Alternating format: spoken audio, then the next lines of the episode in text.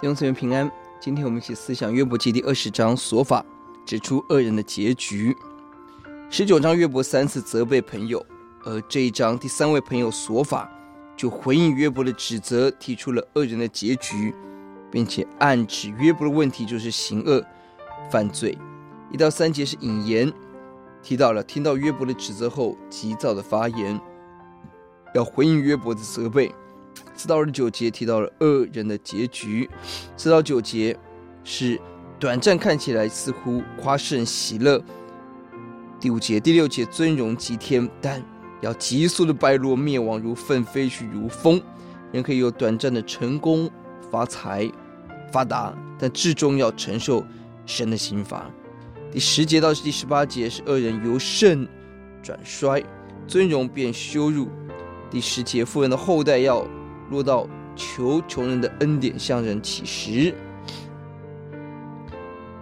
他的手要赔偿不义之财，要把剥削来的财物交还给别人。十一节，过去有力量如同青年，但今天落在躺卧尘土中的命运。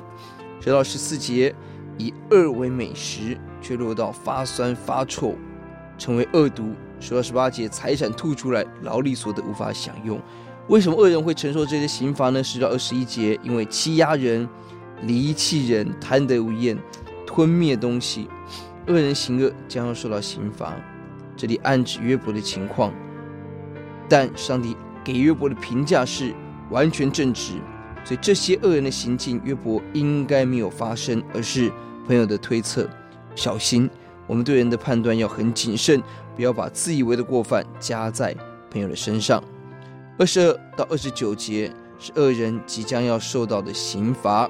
二十二节满足的时候遇到苦难，二十三节饱食遇到愤怒，二十四二五夺了要铜铜器、铁器、铜弓要把它刺透，这是无法逃避的灾祸。二十六节财宝变成黑暗，帐篷被烧毁。相对十九节侵占别人的房屋，这里自己的房屋要被拆毁。二十九节这种人有产业，这个产业就是。神愤怒中的刑罚，我们要何等的战兢！要记在第十二节到第十四节，他口内虽以恶为甘甜，藏在舌头底下，爱恋不舍含在口中。他的食物的肚腹却要化为酸，在里面成为毁舌的恶毒。恶人的口所品尝的美食就是行恶。十三节心中极其爱恋，爱恋这种恶行污秽，美食要付出代价，肚中成为酸，成为毒蛇般的恶毒。